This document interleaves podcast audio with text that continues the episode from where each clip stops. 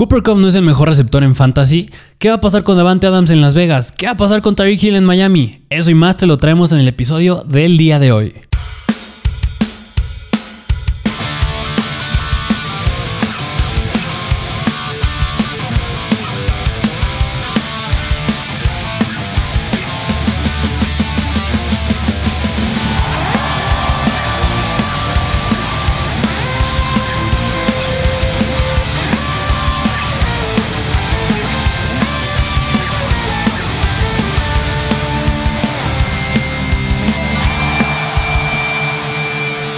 Bienvenidos a un nuevo episodio de Mr. Fantasy Football, ya el tercer episodio de esta nueva temporada 2022. Ya analizamos a los top 10 mejores running backs para esta temporada, los 10 mejores corebacks. Si no nos has ido a ver, velos a ver en nuestro canal de YouTube o si nos estás viendo en Apple Podcast, a nuestro perfil en Spotify, en Stitcher, Amazon Music, Google Podcast, todas las plataformas en las que estamos presentes para que nos puedas escuchar, siempre trayéndote el mejor contenido de fantasy en español para esta temporada 2022, así como pues no olviden suscribirse, compartir, dar like, dejar sus 5 estrellas, activar la campanita. De verdad nos ayudarían muchísimo a seguir, a que pues sigamos creciendo y sigamos trayéndoles los mejores análisis de estos jugadores.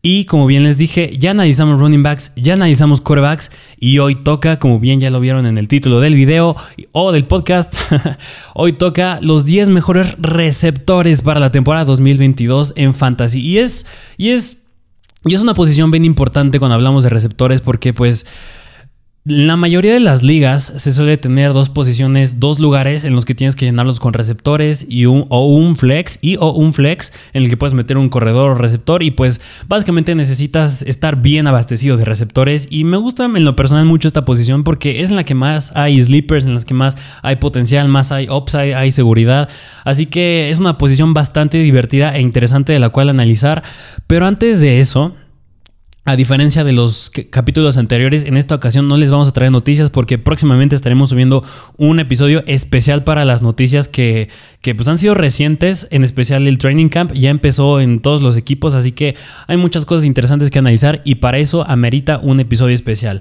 Así que en este episodio nos vamos a basar únicamente en el ranking de receptores. Y es que hace unos días en nuestra página de Instagram, que por cierto, si no nos han seguido todavía en nuestra página de Instagram, que es arroba Mr. Váyanos a seguir porque ahí estamos subiendo rankings de corredores, receptores y corebacks, así como noticias al instante de los jugadores como aquella de Chris Carson que se retiró momentáneamente, que Julio Jones ya está firmado por los Tampa Bay Buccaneers, así que muchas noticias así al instante, váyanos a seguir arroba Mr.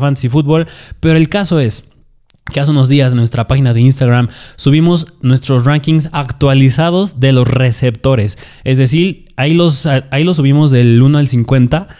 Pero en esta ocasión, pues nada más les voy a decir del 1 al 10 porque nos llevaría un episodio de una eternidad del 1 al 50. Que esa es también la intención, tratar de no hacer que este episodio sea muy largo diciéndoles las noticias y yéndonos un poco de lleno a los top 10 receptores porque, pues como bien sabemos, en la temporada baja hubo muchos cambios en los equipos, es decir, desde coordinadores ofensivos, head coaches, jugadores, como bien lo hemos lo he mencionado en episodios anteriores hablando de corebacks y corredores, pero por ejemplo en especial de receptores hubo dos cambios bien potentes, bien potentes y estoy hablando de dos jugadores bien interesantes que están en este top 10. Cuando llegue su momento hablaremos de ellos, pero estos dos jugadores en específico requieren mucho análisis. Cuando ya llegaremos en su momento se los voy a decir, pero pues seguramente ya sabrán de quién estoy, de quiénes estoy hablando.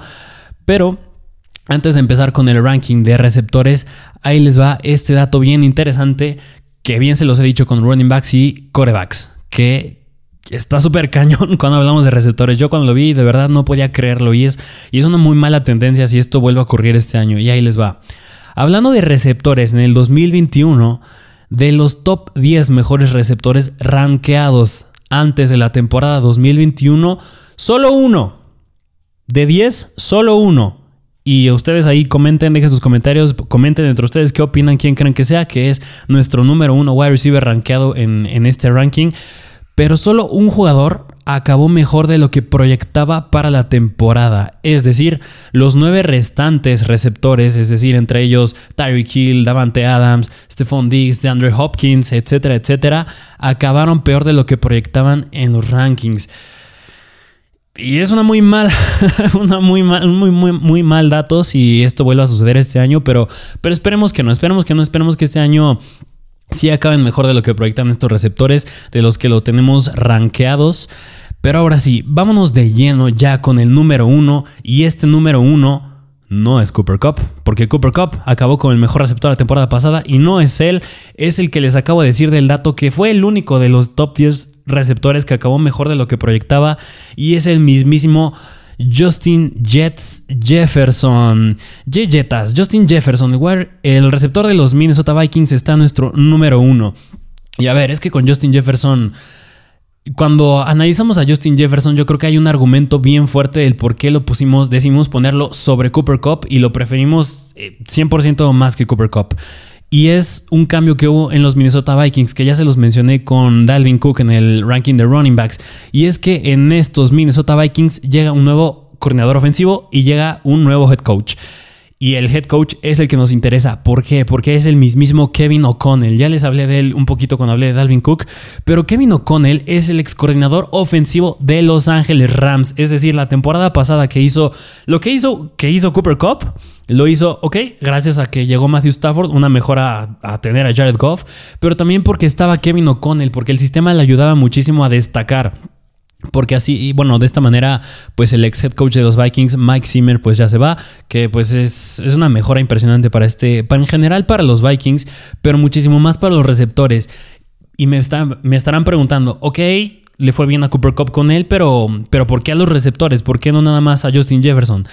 Bueno, como bien les dije, Cooper Cup trabajó con él, ya vimos cómo le fue a Cooper Cup, en, en un momento voy a hablar de Cooper Cup, pero pues ya vimos cómo le fue. También a Kevin O'Connell le gusta usar Personal 11, 11 personnel, como es en inglés, que es básicamente que, usan, que le gusta usar un running back y un tight end y tres receptores alineados cuando pues está la ofensa adentro del campo. Y esto beneficia en general a Justin Jefferson, a Adam Thielen y a KJ Osborne, que pues mucho cuidado también con Adam Thielen, porque Adam Thielen ya pues está llegando a sus, a sus 32 años y pues ya la edad empieza a jugar un poquito ahí.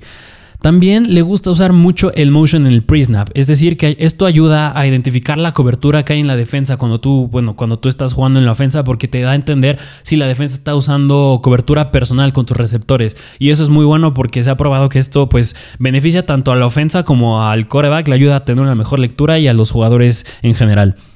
Y aún más, este último argumento es que dijo que Justin Jefferson, eso lo dijo Kevin O'Connell, dijo que Justin Jefferson se va a mover mucho más por el campo, más que solo jugar en el perímetro, es decir, hasta los costados. Y es básicamente lo que estábamos viendo con Cooper Cup. Se movía por todos lados, lo usaban de todas las maneras y yo creo que esto es lo esperado para Justin Jefferson porque Justin Jefferson es un jugador que tiene el talento sin problemas si vemos sus estadísticas de quién de los receptores de toda la liga el mejor receptor que logra la separación con el corner o con el defensivo es Justin Jefferson. Logra, logra, la separación muy bien. Yo creo que tiene el mismo talento que Cooper Cup para lograr lo que logró Cooper Cup en el 2021. Así que, así que bueno, eso es con respecto a la llegada de Kevin O'Connell. Vámonos un poquito más hacia, los, hacia las estadísticas personales de Justin Jefferson. La mayor cantidad de yardas recibidas para un receptor en sus primeras dos temporadas las ha tenido el buen Justin Jefferson, un muy buen dato. En el 2020, el 25% de los targets del equipo fueron para Justin Jefferson. Eso fue hace dos años. Y el año pasado, en el 2021, fueron casi el 30%, casi un tercio de los pases que estaba lanzando Kirk Cousins eran para Justin Jefferson. Y, ya está superando por mucho a Adam Thielen. Adam Thielen antes era el relevante cuando a lo mejor y podía estar ahí Stephon Diggs. Pero pues ahorita ya Justin Jefferson se está llevando todo. Y yo creo que también tiene que ver porque Adam Thielen pues ya está entrando a sus 32 años. Ya le está pesando un poco la edad. Y pues Justin Jefferson tiene un, un, upside impresionante en cuanto a, la temporada que viene y, a su carrera en general. También ya les dije que es los mejores logrando la separación. Y yo creo que cuando vemos también a Justin Jefferson, yo creo que ya tampoco es tanto ver cómo le ha ido, porque llega Kevin O'Connell. Y con esto vamos a recordar un poquito de lo que hizo Cooper Cup la temporada pasada, que yo creo que bien lo podría llegar a replicar el buen Justin Jefferson. Y ahí les va cómo le fue a Cooper Cup la temporada pasada. Tuvo la mayor cantidad de targets tanto del equipo como de la liga. Del equipo tuvo el 32% de los targets que lanzó Matthew Stafford. Y de la liga tuvo 191 targets. O sea, acordémonos que cuando hablas de fantasy, hablar de oportunidades es igual a hablar de puntos fantasy. Así que esto es algo buenísimo. Aún más, en el 2021, el 33% de los pases en zona roja fueron para Cooper Cup. Más chances de anotar. Algo buenísimo también para Justin Jefferson. Yo creo que también nos pueden argumentar que mucho de este éxito que pudo haber tenido Cooper Cup fue que no estuvo Robert Woods. Eh, después llegó Odell Beckham y se trató, de, bueno, al inicio a lo mejor y no, no fue ese mismo jugador de impacto que ya fue al final de la temporada. Es decir, tuvo mm, necesitó tiempo para adaptarse a esta ofensa, pero pues con o sin Robert Woods, Cooper Cup fue igual de dominante. Y esto es lo que yo creo que puede pasar en los Minnesota Vikings. Con o sin Adam Thielen, le puede ir muy bien a Justin Jefferson. Así que no te preocupes que pues puede estar ahí a un Adam Thielen o el mismo KJ Osborne. Em, hablando más, yo creo que hablando ya un poco del quarterback, yo creo que en comparación a Cooper Cup, claramente Kirk Cousins no es Matthew Stafford. pero aunque no crean que Kirk Cousins es mejor que Matthew Stafford, aún así en el 2021 Kirk Cousins fue más preciso que Stafford en el 2021. Ahí les van unas estadísticas. Fue un 5% más preciso junto con una mejor relación de touchdowns contra intercepciones. Kirk Cousins lanzó casi 5 touchdowns cada intercepción y Stafford estaba lanzando 2 touchdowns cada intercepción. Así que, pues es una, relativamente es una mejora. O sea, en lo personal yo creo que Matthew Stafford sigue siendo un mejor quarterback que Kirk Cousins. Pero pues Kirk Cousins tampoco es el peor quarterback del mundo. Es un quarterback bastante sólido. Así que pues llegando con este sistema de Kevin O'Connell, yo creo que Justin Jefferson se beneficia enormemente. Bien podría ser un Cooper Cup 2.0. No sé si llegue a ese nivel, pero sí tiene muy altas probabilidades de acabar como el wide receiver número uno al final de la temporada 2022. Y nada más, un detallito que no nos gusta con Justin Jefferson es que tiene el tercer calendario más difícil para receptores. Pero bueno, yo creo que cuando hablas como este, cuando hablas de un jugador como Justin Jefferson, no importa mucho la dificultad del rival, porque pues, es, un, es un jugador con gran talento. Pero bueno, eso fue todo lo que tenía que decir con respecto a Justin Jefferson. Y ahora sí, vámonos al segundo wide receiver, que ahora sí es de Los Ángeles Rams y es el MVP del Super Bowl y es el buen Cooper Cup. Que, ok, yo creo que si tuviste a Cooper Cup la temporada pasada, yo creo que no es necesario que te diga por qué lo tienes que agarrar.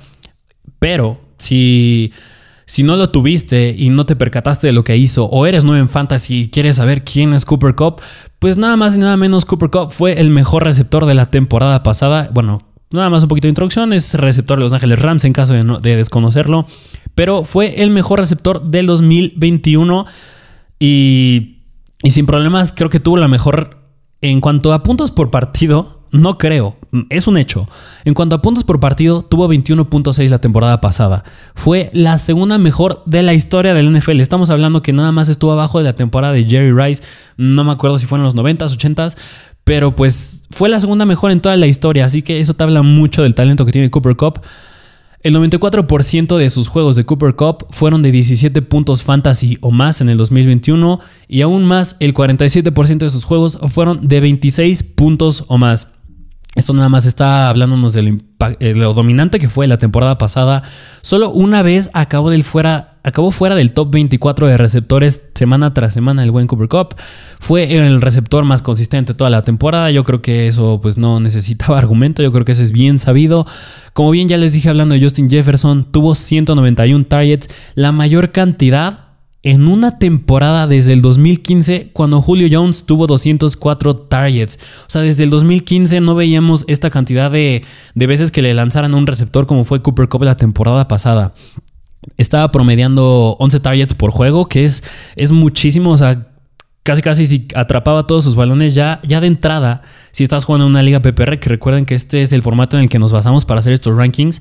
Si estaba atrapando esos, pas, esos 11 pases por partido, ya, ya de entrada tenías 11 puntos seguros de Cooper Cup. Y a eso hay que sumarle las yardas y a eso hay que sumarle los touchdowns. O sea, tenía un upside sumamente impresionante Cooper Cup.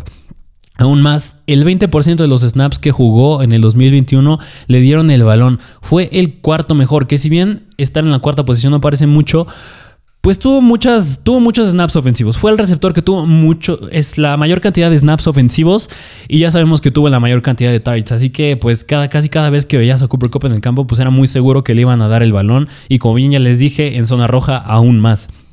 Y este dato está bien cañón. Yo la verdad no me pude creer cuando lo vi.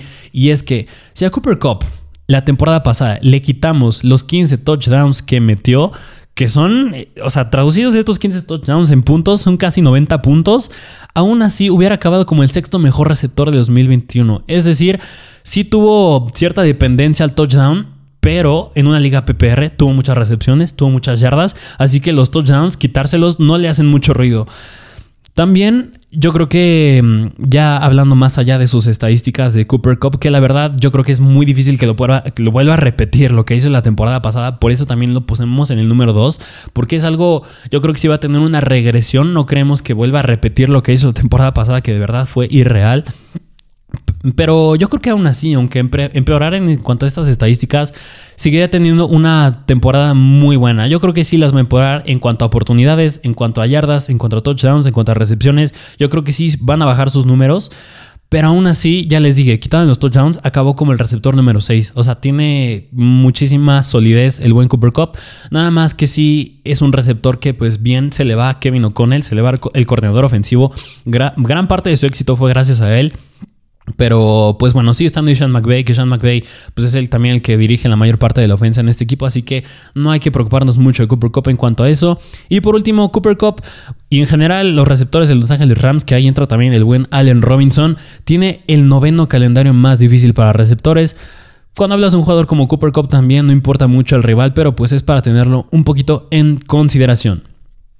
Pero bueno, Vámonos al puesto número 3, que es el buen receptor de los Cincinnati Bengals. Fue su rival de Cooper Cup del Super Bowl y es el receptor de segundo año, el buen Jamar Chase.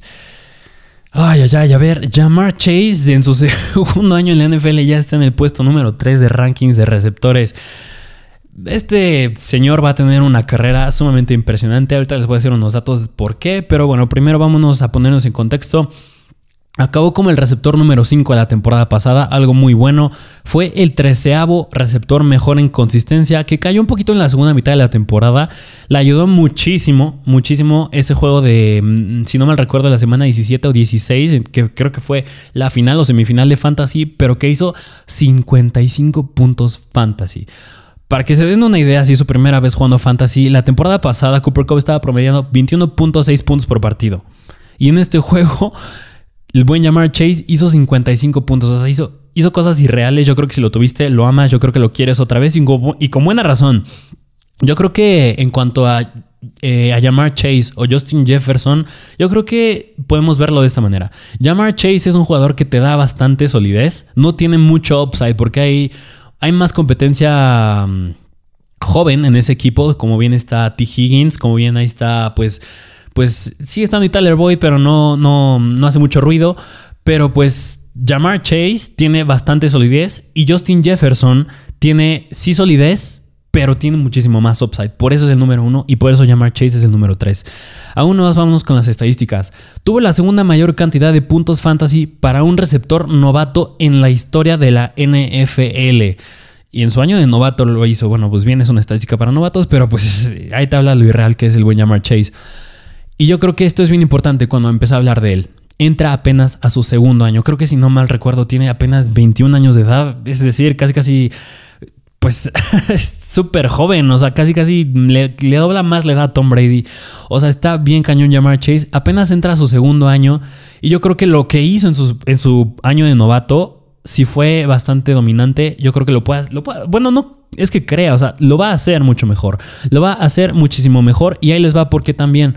En el 2021 fue el receptor a quien más se le cayeron pases. No receptor novato, en general, entre todos los receptores fue a quien más se le cayeron pases con casi, con casi el 11% de sus, de, sus, de sus targets que le lanzó Joe Burrow. Y esta es una estadística que va a mejorar 100%. Entra a su segundo año, está en su año de novato, va a mejorar sí o sí. Y también en, en general en esta ofensa de los Cincinnati Bengals ya llegaron al Super Bowl. Joe Burrow la temporada pasada estaba aún recuperándose de su lesión de ligamento cruzado anterior. También, como ya les dije hablando de Joe Burrow en nuestro ranking de corebacks, que vayan a verlo si no lo han visto, ya tienen los Bengals una línea ofensiva mejoradísima. Ya es considerada, considerada la novena mejor de la liga. En el ranking de, de, corebacks, hablando de Joe Burrow, lo analicé a profundidad. Este caso, si no has ido a ver, velo a ver. Ahí lo analizo a profundidad, esta línea ofensiva. Pero pues en general, estos, estos Bengals, pues pues están mejoradísimos. Ya llegaron al Super Bowl. Joe Burrow ya, ya no está recuperándose de su lesión del ligamento cruzado. Una línea ofensiva mejorada. Jamar Chase entra a su segundo año. Jamar Chase es un playmaker. Así que, pues no tengas miedo de ir por Jamar Chase. Yo creo que tiene un gran, un gran año un gran año, un gran año y además tiene el séptimo calendario más fácil para receptores, así que ya Jamar Chase es una gran opción para esta temporada, no le tengas miedo, ve por él, es una opción bastante segura. Pero sin más que decir, vámonos al receptor número 4. ¿Quién está en el puesto número 4? Y es nada más y menos que el wide receiver receptor de los Buffalo Bills y es el buen Stephon Diggs, que ay, ay, ay, a ver, Stephon Diggs, yo, a mí en lo personal no me gusta mucho Stephon Diggs, yo es nada más hay un, una, una corazonada con Stephon Diggs, en lo personal no me gusta mucho, pero mm, a pesar de la temporada pasada haber acabado como el receptor número 7, ahí está el problema. Acabó como el receptor número 7 porque lo draftaste posiblemente con el potencial de acabar como el tercer mejor receptor de la liga eh, al final de la temporada 2021 justamente este, nada más atrás de Tariq Hill y Davante Adams, pero en vez de eso acabó peor. Es uno de los que, que, que, les dije al inicio que acabó peor de lo que proyectaban y acabó de ser el receptor número 3 a acabar como el número 7. Ahí eso es algo bastante malo cuando hablas de un receptor bastante con bastante upside como pueden ser Stephon Diggs. Además, Stephon Diggs en el 2021 solo tuvo una semana que llegó a 30 puntos fantasy. Y de ahí su segunda mejor fue de 24 puntos. Y de ahí todas las demás fueron abajo de 21 puntos. Es decir, no quiero decir que en todas se mantuvieron de 21 puntos. Llegó a caer entre, tener unos 13 puntos, en tener 9, en llegar otra vez a 21. Pero no es algo que te gusta cuando hablas de que tu mejor receptor en tu alineación te está haciendo esta cantidad de puntos. Es algo que no nos gusta. También tuvo la misma cantidad de targets que en el 2020. Ahí les va esta estadística. Yo creo que esto es muy importante porque yo creo que al analizar este Phone Dix, yo creo que mucho tuvo que ver Josh Allen. No es que le quiera tirar a tierra a Josh Allen, pero yo creo que mucho de lo que cayó este Phone Dix la temporada pasada fue debido al buen, al buen Josh Allen que pues si bien tuvo una temporada de, considerada de MVP, fue peor a la que tuvo en el 2020. Y ahorita ahí les va por qué. En el 2021 Stephon Diggs tuvo la misma cantidad de targets que hace dos años, en el 2020. Es decir, tuvo 164 contra 166. Solo que en el 2021 atrapó 103 pases y en el 2020 atrapó 127. Estás hablando que hace ahí 25 puntos fantasy más en ligas PPR, es casi un juego entero.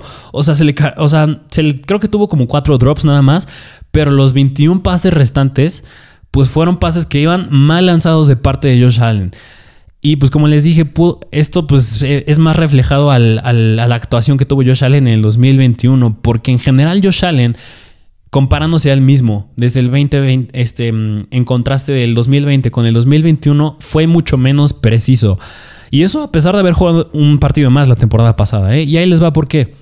Una, su relación de touchdowns e intercepciones empeoró de casi tener 4 touchdowns cada intercepción a tener 2.4 touchdowns cada intercepción. Ahí empeoró. Segundo, sus pases precisos bajaron en un 5%. Aún más, tuvo más intercepciones con 5 intercepciones más en el 2021. Aún más, solo tuvo un touchdown más versus al 2020 y ya les dije, eso fue teniendo un juego más en la temporada 2021.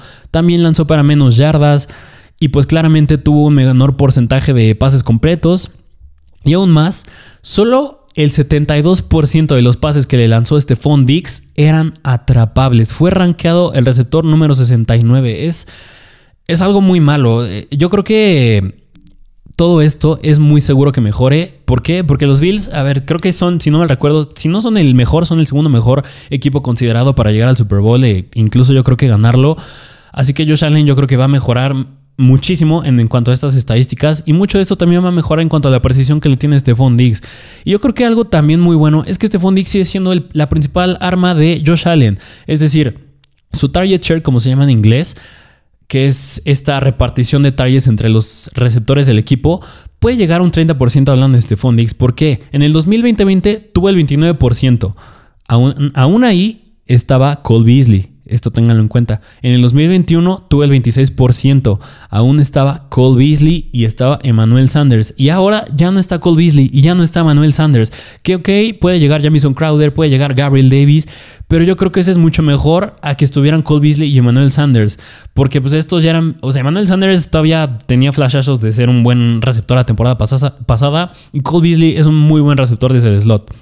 Y Jamison Crowder pues suele lidiar con lesiones, apenas es su primer año en los Buffalo Bills. Y Gabriel Davis yo creo que es quien le podrá competir en los targets, pero pues es nada más competencia con uno casi casi, así que pues yo creo que este target share sí puede subir de en un porcentaje mayor, este, hablando de Stephon Dix y además lo extendieron cuatro años, es decir, los Buffalo, los Buffalo Bills lo quieren, quieren usarlo más, es el arma favorita de, de Josh Allen, así que pues yo creo que sí puede parecer un poquito inseguro el buen Stephon Dix, pero pues ya les acabo de decir datos que yo creo que pueden mejorar. Yo creo que no es tanto hablando de Stephon Dix porque corre las rutas muy bien.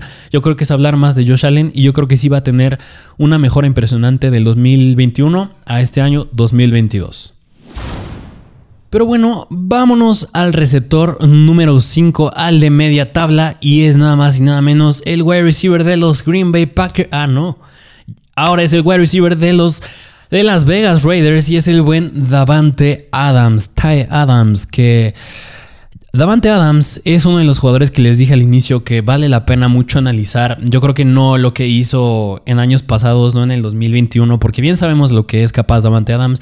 Es considerado el mejor receptor de la NFL. Acuérdense que es muy diferente hablar de ser el mejor receptor en la NFL a ser el mejor receptor en fantasy. No es lo mismo, pero Davante Adams es considerado el mejor receptor de la NFL y es que Davante Adams llega a Las Vegas Raiders. Un poquito del contexto de la temporada pasada es nada más que acabó en el, en el puesto número 3 de receptores. Pero yo creo que cuando hablamos de Davante Adams vale la pena analizar este, los diversos factores que lo rodean, porque yo creo que son, son tres factores en general. Vámonos por partes y vámonos con la primera parte a analizar, que es qué pasa de estar con Aaron Rodgers a Derek Carr. Davante Adams, bueno, claramente Derek Carr no es Aaron Rodgers, es decir, Ahí les van unas cuantas estadísticas. Entre el 2020 y 2021, Derek Carr acumuló 50 pases de touchdown. Eso fue entre dos años. Mientras que únicamente en el 2020, hace dos años, Aaron Rodgers tuvo 48. Ahí te habla de lo poco que suele lanzar hacia touchdowns el buen Derek Carr. No obstante, en el 2021, el año pasado, Derek Carr fue el tercer coreback más preciso lanzando a receptores alineados desde el slot y abierto, con un 77% de precisión en 308 intentos, solo por detrás de Kyler Murray y Joe Burrow. Esto es algo muy bueno, es un coreback que pues es bastante preciso el buen Derek Carr. Aún más, en el 2021, Hunter Renfro fue el receptor con la mayor cantidad de pases colocados atrapables con respecto a la cantidad de veces que lo buscaron, siendo el 97% de sus targets atrapables. Es decir, fue el mejor receptor en esto. ¿Y quién le estaba lanzando a Hunter Renfro? Derek Carr. Y y, bueno, aún más, yo creo que hablando de Derek Carr, pues bien, es sabido, y si no lo sabías, Derek Carr y Davante Adams fueron equipos en college, o sea, toda su carrera de college fueron, fueron equipo, así que ya se conocen, yo creo que parte de esto también tuvo que ver que Davante Adams quisiera llegar a Las Vegas Raiders, así que pues ya se conocen, que a pesar de que ya se conocen, yo considero que tienen que volver a formar esta química, ya están en otro nivel, ya es la NFL, tienen que formar otra vez esta química, pero bueno, ayuda un poco que ya se conocen, Derek Carr es un quarterback muy preciso. Segundo punto importante que les quiero decir es que llega a un equipo más competido en cuanto a targets. Es decir, llega de Marcus Robinson, que, eh, estaba en los Kansas City Chiefs. Está Hunter Renfro, que le acaban de extender, si no me recuerda, dos años. Y sigue estando Darren Waller. Para que, se una, para que den una idea nada más de lo que esto implica con Davante Adams. En el 2021, en, en Green Bay, Davante Adams tuvo 169 targets, para ponerlo en contraste, fueron como unos 20 targets menos de los que tuvo el buen Cooper Cup. Tuvo 169 targets en Green Bay y solo competía con Aaron Jones, es decir, no competía con otro receptor. Allen Lazard, Marquez Valdez Scantling no le competían, Robert Tonyan tampoco, y nada más competía con Aaron Jones por aire. Y Aaron Jones apenas si tuvo 69 targets, o sea, 100 targets menos, es muchísimo. Pero ahora llega a Las Vegas y en el 2021, Hunter Renfro tuvo 128 targets y Darren Waller ha promediado 9 targets por partido en las últimas dos temporadas. Es decir, llega un partido, a un, partido, a un equipo muchísimo más competido en cuanto a targets. Esto es uno de los factores de los de los cuales nos hace bajar a Davante Adams de no ser rankeado el número 1 o número 2 y estar hasta el puesto número 5. Pero yo creo que un detalle, otro factor muy importante que sí favorece un poco a Davante Adams es que llega el coordinador ofensivo Mick Lombardi, esa es una, que es que era coach de los receptores en los Patriotas en Inglaterra, en los New England Patriots, y llega de head coach el coordinador ofensivo de los New England Patriots, Josh McDaniels. El, bueno, ya les dije su historial, que pues prácticamente Josh McDaniels es debatible, pero yo creo que sí muchos estarán de acuerdo en que trabajó con el mejor quarterback y mejor head coach en la historia del NFL, es decir, por casi 13 años, es decir, Tom Brady y Bill Belichick. Pero un poquito, mencionemos un poquito de lo que Josh McDaniels trae a Las Vegas, que es lo que nos interesa, porque pues como bien ya les dije, esto es bueno tanto para Davante Adams, pero aún más para Derek Carr. Por eso les dije en, nuestros ranking de quarterbacks, hablando de diferentes jugadores, que Derek Carr me gusta mucho para esta temporada. Ya les va un poquito por qué. La llegada de Josh McDaniels mejora la posición del slot y de running backs por aire, hablando de pases. ¿Por qué? Porque recordemos el favoritismo que tenía Tom Brady. Le gustaba mucho lanzarle a los running backs. Recordemos sus últimos años ahí con James White, por ejemplo. Y a Julian Edelman, que era el receptor del slot, le gustaba mucho. Y ahí, y ahí es donde yo creo que sí se puede beneficiar Davante Adams. Pero quien se va a beneficiar más es el buen Hunter Renfro. Aún más, Josh McDaniels en 16 temporadas en la NFL, solo en 4 no ha terminado dentro del top 12 en intentos de pase. De 4 de 16 no has acabado en el top 12 de intentos de pase. Y esto es buenísimo para Derek Carr, Davante Adams, Hunter Renfro, Darren Waller, Marcus Robinson en conjunto. ¿Por qué? Porque pues Derek Carr es un quarterback bien capaz de lanzar el brazo. En el 2021 lanzó 626 veces. Y si a Josh McDaniels le gusta mucho lanzar el balón y Derek Carr es un quarterback ya con experiencia y aún más le traes esta poderosísima arma que es Davante Adams, yo no veo por qué no lanzar el balón la misma cantidad de veces o incluso hasta más. Así que básicamente Davante Adams empeora, sí, pero no tanto. Es decir, pues una, Davante Adams ya casi tiene 30 años. Ese también es un factor que ya puede empezar a influir, si no es que ya influye. Derek Carr es un buen quarterback, eso es bueno. Hay más competencia de targets, eso es malo. La llegada de McDaniels ayuda, esto también es bueno. Y aún más, esto no es muy bueno, que los Vegas Raiders tienen el décimo calendario más difícil para receptores. Nada más considérenlo, así que pues ese es el análisis que les traigo para Davante Adams, que pues puede pintar un poco mal, pero pues no mucho. Ya, verá, ya será ver un poquito cómo se desenvuelve en la temporada, tanto la química que pueden tener Derek Carr y, Davante Adams y la competencia que puede tener con Hunter Renfro y Darren Waller cuanto a por aire. Pero bueno, es fue Davante Adams. Vámonos al receptor número 6, que es el receptor de los Dallas Cowboys. Y es el buen CD Lamb. CD Lamb que acabó como el receptor número 15 en el 2021. Y con CD Lamb, yo creo que mm, no, no, yo creo que sí es de lo que promete, yo creo porque ya entra su tercer año y la mayoría de los receptores suelen brillar ya en sus tercer años. Eso es buenísimo. Pero aún más nos gusta lo que pasó en esos Dallas Cowboys. Y es que se va a Mary Cooper, se va Cedric Wilson y Michael Gallup viene de una lesión de ligamento cruzado anterior que es muy probable que se pierda tiempo. Así que con CD Lamb es que lo van a usar más, va a estar más snaps en el campo, va a tener más, por ende, va a tener más targets, más oportunidades. Oportunidades es igual a puntos fantasy. Y para que sea una idea, en el 2021 los Cowboys fueron el sexto mayor equipo con intentos de pase, es decir, mucho volumen para CD Lamb, es algo que nos gusta mucho aquí. Y a lo mejor hasta podemos decir que si Lamb está rankeado en el número 6, lo podremos subir un poquito más, porque la verdad sí promete mucho. A Mary Cooper, que era su principal competencia, ya no está. Ahora va a ser Michael Gallup o uno de los novatos que draftearon. Pero pues Michael Gallup viene de una, de una lesión de ligamento cruzado, así que pues Lamb va a ser el principal receptor por unas cuantas semanas y eso es buenísimo. También como ya les dije, CD Lamb ya tuvo una temporada de ser considerado un receptor 2 en tu alineación. También de ser considerado un flex. Así que pues ya es momento de que sea su temporada de receptor 1. De ser un receptor titular de upside de wide receiver 1. Y pues entra en su tercer año de la NFL. Es algo buenísimo. Y algo que aún más nos gusta con el buen CD Lamb es que tiene el cuarto calendario más fácil para receptores. Algo buenísimo. Esperemos que Dak Prescott pues pueda regresar a esa forma de hace dos años que lanzaban mucho, anotaban muchos puntos. Y esto va a favorecer tanto a CD Lamb como a los demás receptores pero pues en especial a CD Lamb. Vámonos con el siguiente wide receiver, el siguiente receptor. En el puesto número 7 tenemos al receptor de los San Francisco 49ers y es el buen Divo Samuel. Que Divo Samuel, yo creo que un argumento nada más que decir con él es que pues yo creo que es de los receptores más, más divertidos de ver. O sea, que va de las tacleadas muy bien, sabe correr muy bien y aquí está el detalle, porque bien podría ser considerado un wide receiver terrestre. Vamos a hablar un poquito de sus números.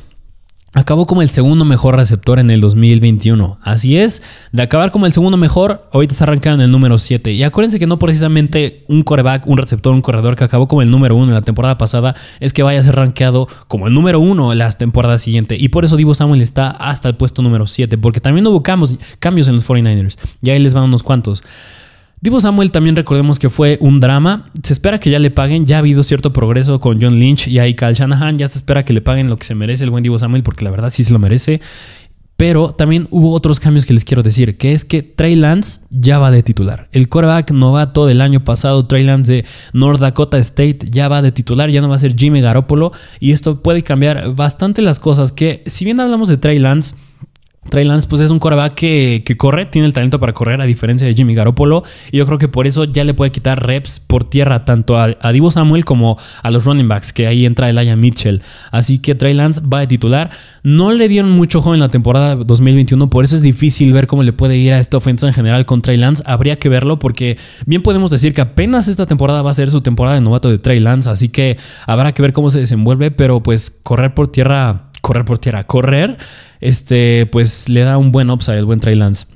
Aún más, otro cambio en los que hubo en los San Francisco 49ers es que ya no está el coordinador ofensivo Mike McDaniel, que pues es otra razón para que esté en el puesto número 7 el buen Divo Samuel, que a ver, ¿quién es Mike McDaniel? Mike McDaniel les voy a hablar un poquito más cuando hable de Tyreek Hill, porque Mike McDaniel llega como head coach a los Miami Dolphins, pero les hablaré un poquito más cuando hable de Tyreek Hill. Pero Mike McDaniel básicamente diseñaba las, jugadas, terrestres en los San Francisco 49ers. Es decir, gran parte del éxito que tuvo tanto Elijah Mitchell como Divo Samuel fue gracias a Mike McDaniel. Vamos a ver sus números de Divo Samuel en 2021. Una, fue el segundo mejor receptor con yardas después de la recepción, solamente atrás de Cooper Cup. Tuvo 13 touchdowns totales, tuvo 7 por tierra y 6 por aire. O sea, tuvo más touchdowns como casi casi siendo un corredor que siendo un receptor en sí. Aún más, fue el segundo receptor con más touchdowns después de Cooper Cup y claramente fue el receptor con más touchdowns por tierra. Ahí te habla del upside que tuvo por tierra. También el 26%, de, el 26 de las oportunidades que tuvo el buen Divo Samuel en zona roja de los 49ers, de todo el equipo en el 2021, fueron para Divo Samuel. Es decir, muchísimo chance de anotar. Un 26% ya de, en zona roja ya es buenísimo. También el 22% de los snaps que jugó Divo Samuel le dieron el balón. Fue el mejor entre receptores. Es decir, si, viendo el partido en la tele o en, tu tableta, en donde lo estuvieras viendo, si veías la ofensa de los San Francisco 49ers y veías a Divo Samuel adentro del campo, era muy probable que le iban a dar el balón. Aún más, estaba promediando 11.5 oportunidades por partido. Eso fue un poco mejor que Cooper Cup, porque bueno, pues tanto se le daban por tierra como por aire al buen Divo Samuel. Pero pues aún así algo que no me, a mí no me gustaba en lo personal mucho del 2021 hablando de Divo Samuel es que llegaba a tener partidos en los que solo le daban cuatro oportunidades nada más. Es decir, llegaba a ser muy dependiente del touchdown, pero pues bueno, cuando teniendo el 26% de las oportunidades en zona roja, pues no hay por qué temerle a un jugador que sea dependiente del touchdown. También, hablando de todas, todas, todas estas estadísticas que les acabo de decir, pues, pues es muy probable que bajen es muy probable que Divo Samuel no vuelva a ser ese, receptor o, receptor corredor que nos gustaba ver en el 2021, porque una, él ya dijo que no le gusta que lo usen de las dos formas, tanto receptor como corredor. Él dice, soy un receptor, úsenme como tal. Además, pues ya no está Mike McDaniel. Y tercero, pues ya está Trey Lance, que como bien ya les dije, es un nuevo sistema, tanto porque ya no está Mike McDaniel y llega Trey Lance es un nuevo sistema, es cambiar mucho el esquema de juego, así que por eso habría que ver cómo se comportan estos 49ers. No creo que le quiten radicalmente las oportunidades a Divo Samuel, pero otro punto que también se me está olvidando mencionar es que Brandon Ayuk muy probablemente ya va a regresar a ser el que es, porque yo no sé qué estaba pensando Kyle Shanahan en la temporada pasada que decía que todavía no estaba en el nivel que estaba en el 2020, necesitaba desarrollarse un poco más. Brandon Ayuk sigue siendo un gran receptor. Yo creo que esta temporada ya le van a dar más el uso que es. También George Kill Llegó a tener ciertos partidos en los que se perdía ciertas repeticiones, así que en general este equipo yo creo que sí tiene muchos cambios del lado ofensivo y por eso yo creo que causa mucha incertidumbre hablando de Divo Samuel y muchos de sus números pueden llegar a bajar. Además, este, mm, ¿por qué les digo tantas estadísticas de oportunidades y de oportunidades por tierra? Es porque como bien les dije, al hablar de Mike McDaniel, quiero hacer un análisis de él, hablando del siguiente receptor que es el puesto número 8 y es el buen Tyreek Cheetah Hills, receptor ya no de los Kansas City Chiefs, ahora es de los Miami Dolphins. Y de la misma forma que Davante Adams, es el otro receptor que les dije que hay que hacer un análisis bastante a profundidad porque la verdad se lo merece. Y con Tyreek Hill yo creo que más analizar, como bien dije con Davante Adams, lo que ha hecho con Patrick Mahomes y en los Chiefs, es analizar lo que prometen los Miami Dolphins, que yo creo que eso es lo que más nos interesa. Un poquito en contexto hablando de Tyreek Hill. Acabó como el receptor número 6 pero pues llegó a ser bastante inconstante. O sea, yo creo que si lo tuviste en las semanas 16 y 17 respectivamente como que son las semanas de playoffs de fantasy, tuvo 4 y 10 puntos nada más fantasy. Es algo malísimo. Pero bueno, ahora sí hablemos un poquito de lo que rodea a Tyreek Hill en los Miami Dolphins. Que si no nos ha seguido en Instagram todavía, porque en nuestra página de Instagram hace unos meses subimos este mismo análisis en un post, venos a seguir arroba Mr. Fantasy Football. Pero dos, son dos argumentos principalmente de los cuales analizar con Tyreek Hill. Y una es, como bien les dije, llega Mike McDaniel, coordinador ofensivo de los San Francisco 49ers, como head coach. Ya vemos un poquito, un poquito de él. Fue el coordinador del juego terrestre de los 49ers del 2017 al 2020. Es decir, aquel partido en, de la semifinal que jugaron contra los Green Bay Packers, los San Francisco 49ers y llegaron al Super Bowl contra los Chiefs. Si no mal recuerdan, en ese partido los, Chiefs, los 49ers dominaron por usar mucho juego terrestre, no por tanto lanzar el balón y gracias a eso se debió a Mike McDaniel. Aún más, en el 2020, como ya les dije, este, se volvió el coordinador ofensivo de los 49ers hasta el año pasado. Ahorita es head coach de los Dolphins, pero en sus 14 años en la NFL, siempre ha trabajado con Kyle Shanahan, el actual head coach de los San Francisco 49ers. Y gran parte del éxito que ha tenido Kyle Shanahan, pues ha sido gracias a Mike McDaniel, como ya les dije, aquel partido en la semifinal contra los Green Bay Packers.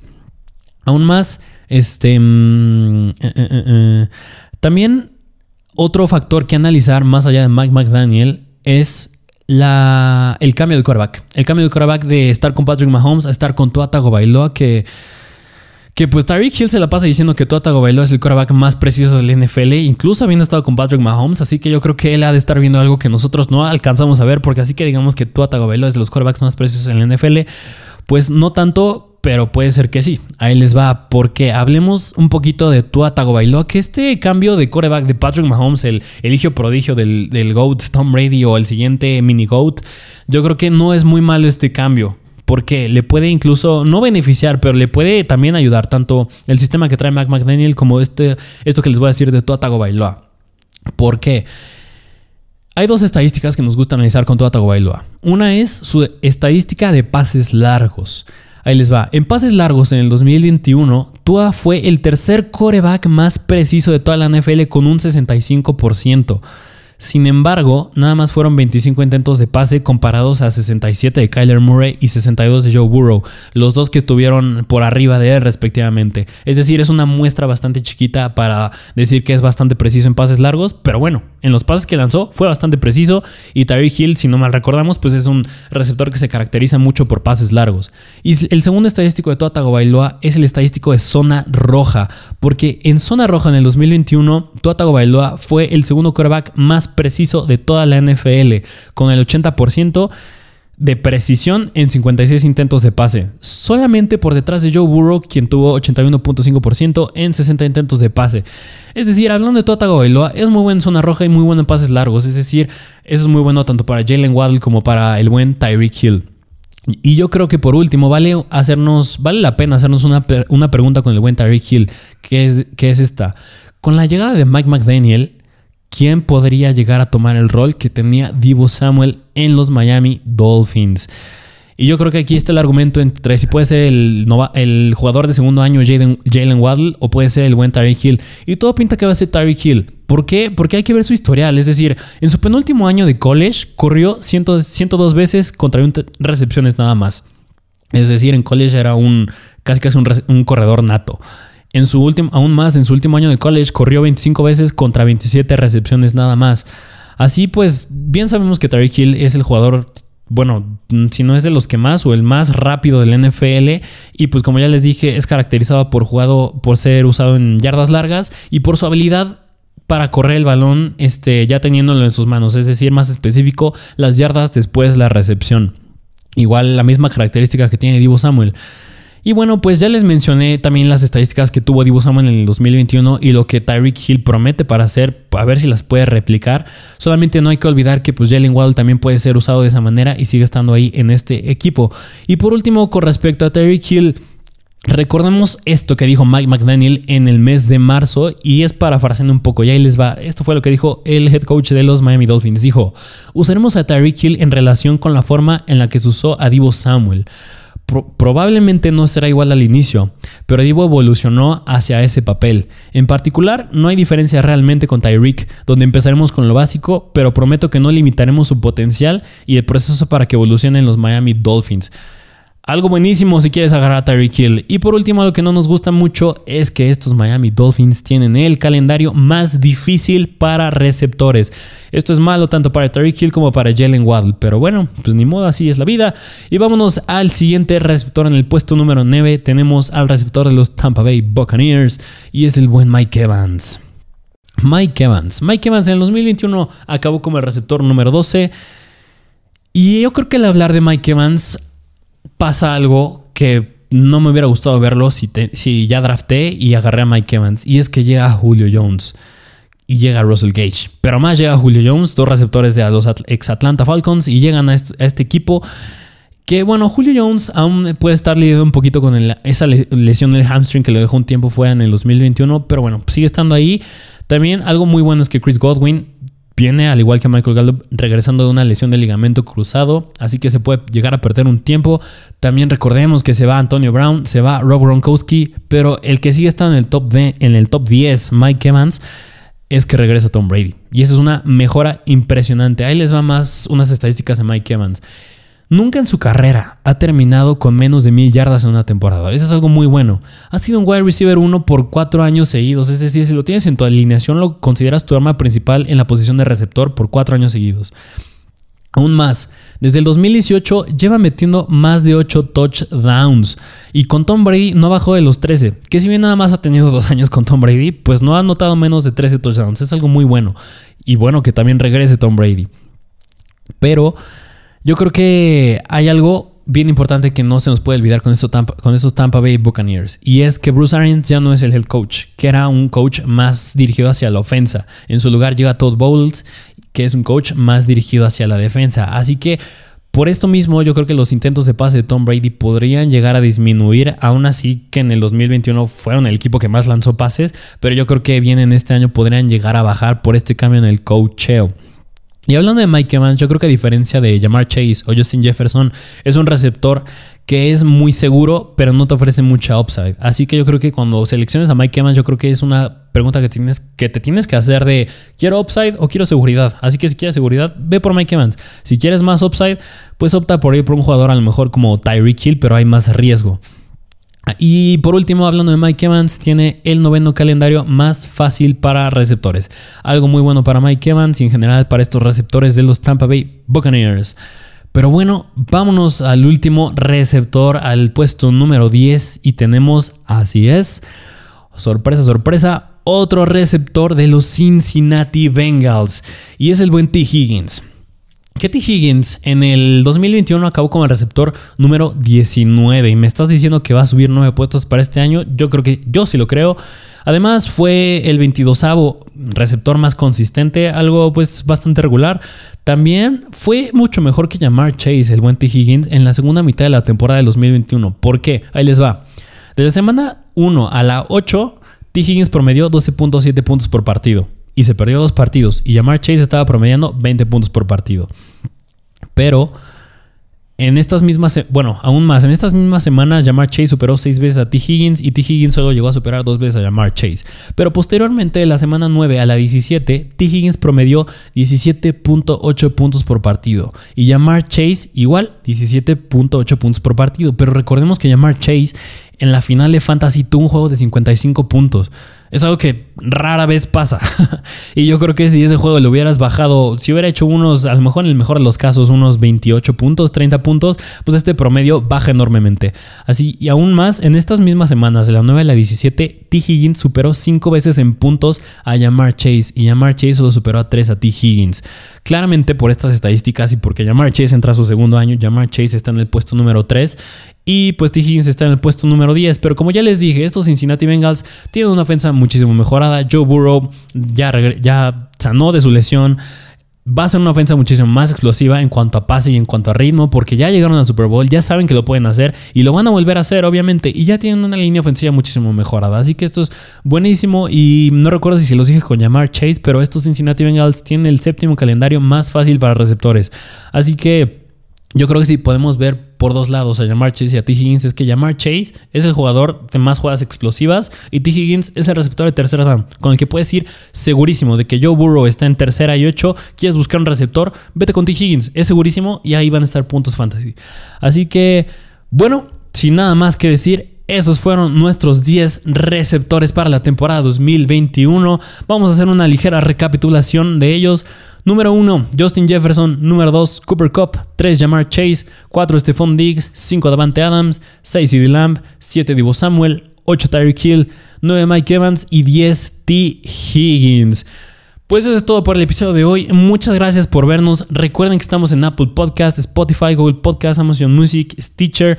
Aún, así, aún más, no se les olvide suscribirse, dejar su like, dejar sus 5 estrellas, comentar este, comentar qué, qué, opinan de nuestros rankings, qué otros análisis les gustaría ver, este, si están desacuerdo, en desacuerdo, a quién pondrían más arriba, más abajo, si tienen dudas, si se las aclaramos.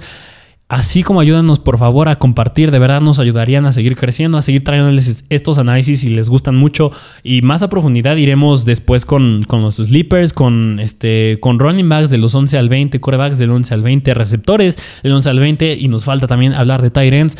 Ayúdenos a compartir, también activar la campanita y no se les olvide, muy importante, irnos a seguir a nuestra página de Instagram, arroba para noticias al instante. Pero bueno, eso es todo por hoy y nos vemos a la próxima.